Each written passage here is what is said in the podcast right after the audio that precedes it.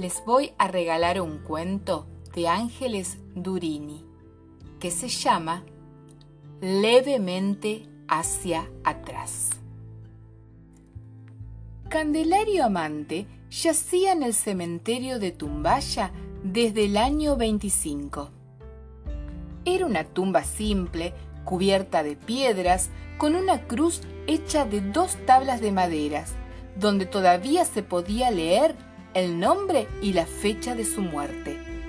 Candelario Amante, 23 de junio 1925.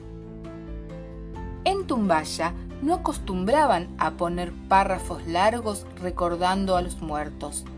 Las palabras se decían con la boca en el rato de visita y no necesitaban estar escritas en ninguna lápida. Candelario pasaba el tiempo entre dormido y despierto, menos cuando venían Eulalia y Virginia. No había domingo en que no le pusieran un ramo de flores junto a la cruz y arriba de su corazón. Esa hora de visita la pasaba bien despierto, abriendo mucho, mucho los ojos, aunque después le molestara un poco la tierra que le había entrado. Los muertos pueden ver a los que se acercan entre nubarrones de polvo. Así veía el buen hombre a su mujer y a su hija. Entre los nubarrones adivinaba sus cinturas y le seguía la mirada de esos ojos del mismo color que la tierra que lo tapaban, mientras ellas le acomodaban las flores y se sentía feliz. Mantener los ojos abiertos durante esta visita le costaba un cansancio enorme. Luego de que las mujeres se iban, cerraba los ojos y perdía la noción del tiempo, si es que ya no la había perdido con la muerte, aunque a veces los volvía a abrir con algún ruido distinto, pasos de gentes, un nuevo entierro, o también con el silencio de la noche. Si lo que lo había despertado era un recién enterrado, volvía a dormirse enseguida, en la espera del despertar a la muerte del nuevo, pensando en remover levemente la tierra con el dedo índice para mandarle señales. No conocía hasta ahora ningún muerto que se hubiera mantenido despierto en su propio entierro.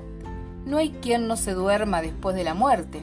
Cansa mucho, pero no hay quien no se alegre cuando al abrir los ojos por primera vez debajo de toda esa tierra sienta las vibraciones que le mandan los otros con el solo hecho de mover los dedos.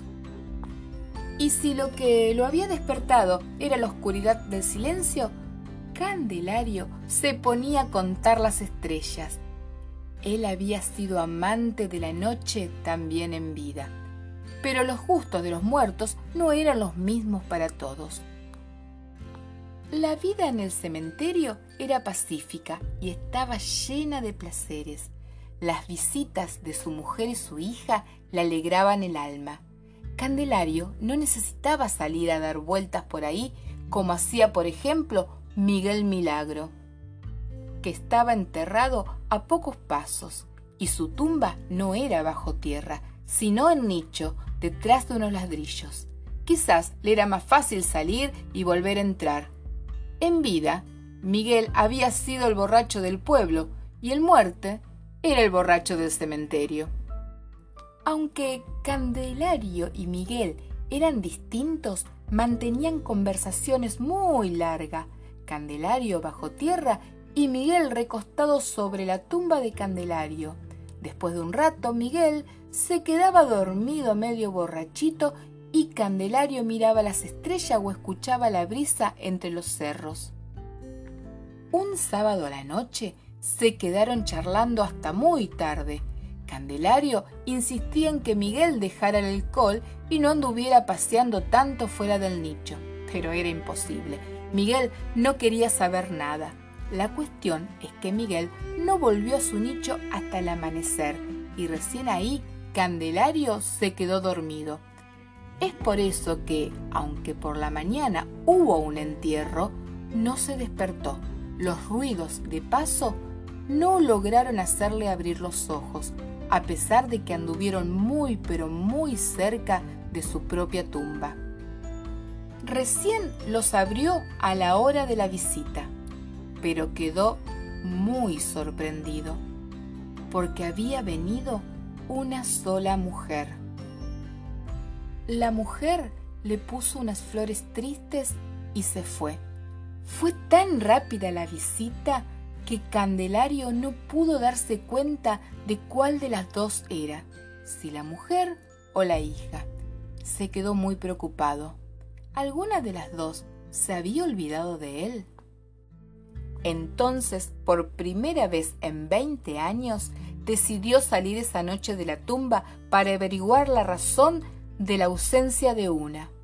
Esperó a que se hiciera oscuro, bien despierto, y en cuanto se hizo oscuro, el que salió fue Miguel Milagro. Por allí andaba siempre borracho entre las cruces. Candelario estaba a punto de sacar un pie, pero le dio miedo. No había salido en veinte años. Le gustaba la muerte. Nunca había deseado estar vivo después de muerto. Su mujer y su hija lo venían a visitar y eso era lo que lo hacía más feliz. ¿Qué se iba a poner a buscar encima de la tierra? ¿Botella semivacía como hacía Miguel? No tenías deseos de tomar vinos ajenos ni tampoco la necesidad del hambre. ¿Para qué entonces iba a salir de allí? Se comunicaba con los otros muertos mandándoles mensajes, los cerros lo acompañarían eternamente, la soledad no le pasaba por el cuerpo. ¿Qué iría a buscar saliendo esa noche de la tumba? su mujer y su hija volverían seguro el domingo siguiente. Pero su mujer y su hija no habían ido a verlo ese día. Había ido una sola. Tenía que averiguar tenía que levantarse. Candelario, amante, sacó un pie de la tumba. La brisa le bailó en los huesos. Sintió que su pie era un cerro movido por la brisa iba a sacar el otro y... ¿Y si le entraba en espíritu al dejar la tumba vacía? Mm, ¿Cuánto tiempo le llevaría averiguar lo que había pasado y poder volver nuevamente a su tumba? Tiempo. Por primera vez en 20 años pensaba en el tiempo. Candelario esperó verlo a Miguel abrazarse a una cruz y quedarse inmóvil entonces sacó todo el cuerpo de su tumba. Mm, sentir la brisa y el aire, estar parado sobre su propia tierra. Candelario dio un paso. Algunos muertos le mandaron vibraciones que él pudo percibir en los pies. ¿A dónde vas, Candelario? ¿Qué vas a hacer? No tenía tiempo para contestarles.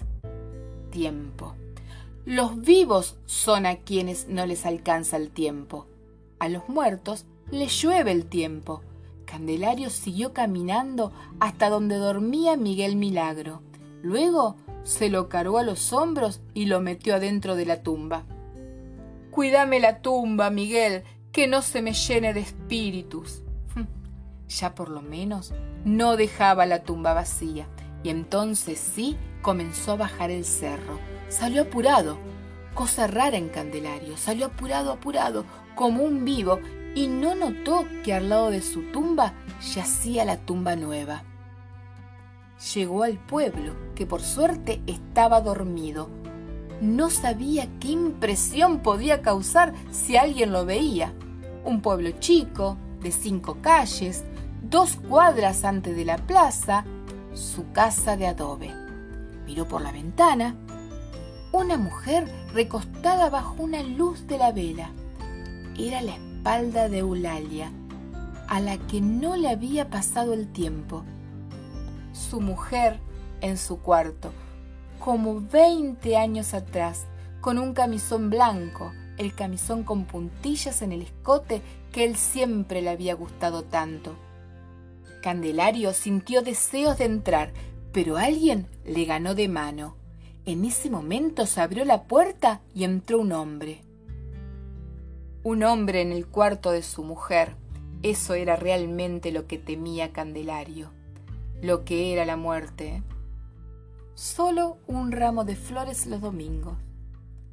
Candelario pasó la mano por el vidrio para desempañarlo. Podía ver a través de la tierra, pero le costaba más a través del humo de su propio aliento, su aliento de muerto. El hombre se acercó a su mujer y la comenzó a acariciar. Su mujer se dejaba. Eran caricias cariñosas como de consuelo. Candelario hubiera dado lo único que tenía para dar, que era su propia muerte, para acariciarla así. Él conocía al hombre. Era Jacinto, el que tenía la verdulería a una cuadra.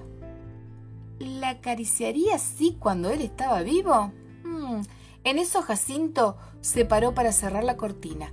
Candelario se quedó en la ventana. Mientras Jacinto cerraba la cortina, Candelario lo miró fijo. Asustate al ver esta cara de muerto. Jacinto cerró la cortina sin asustarte. No nos ven. Los vivos no ven a los muertos. No ven nada. Candelario subió al cerro muy deprimido. ¿Qué sería de su hija ahora con su madre distraída en amores? ¿Qué sería de él? ¿Qué sería de no verla todos los domingos con el ramos de retamas? Llegó al cementerio. Sus pies notaron los mensajes que andaban por la tierra. ¿Fuiste al pueblo, Candelario? No te cruzaste a la Lucía. Hace rato que no viene. ¿Y a Francisco? y a Romualda. ¿Para qué, Candelario? ¿Para qué? Si no hay nadie que cambie y es triste ver todo cambiado. No contestó a ninguno. Se acercó a su tumba lentamente como si estuviera más muerto que muerto, y allí vio la tumba nueva al lado de la de él. Qué raro no haberse despertado en el momento del entierro. A veces pasabas. Se acercó por acercarse solo por cortesía, leyó en la cruz. Eulalia Vázquez Diamante, 23 de junio 1945. Eulalia al lado de su tumba. ¿Cómo? Pero si hacía un momento se dio cuenta de que había visto a una mujer joven, aún más joven de como era Eulalia por la época en la que él se había muerto, y entonces el que había visto no era Jacinto, sino el hijo de Jacinto. ¿Se habría casado con su hija? Si no se apuraba por sacar a Miguel Milagro de su propia tumba y meterse él, Eulalia, su mujer, se iba a encontrar con Miguel y no con él cuando despertara de la muerte. Y entonces sí podría decirse que su mujer se encontraría acostada con otro hombre. Enterró las manos y tiró a Miguel de las patas. El cuerpo de Miguel salió de la tumba protestando entre sueños de muerto. Candelario lo llevó alzado hasta el nicho. Lanzando un rugido de muerto, espantó a los posibles espíritus de la noche que hubieran podido ocupar el lugar del borracho. Lo dejó en su tumba y luego miró para el costado. Allá estaba dormida, detrás de la tierra iba a esperarla con los ojos abiertos y apenas despertara le enseñaría a estirar la cabeza levemente hacia atrás para mirar cómo salta la brisa con vaivén de abanico en la punta de los cerros.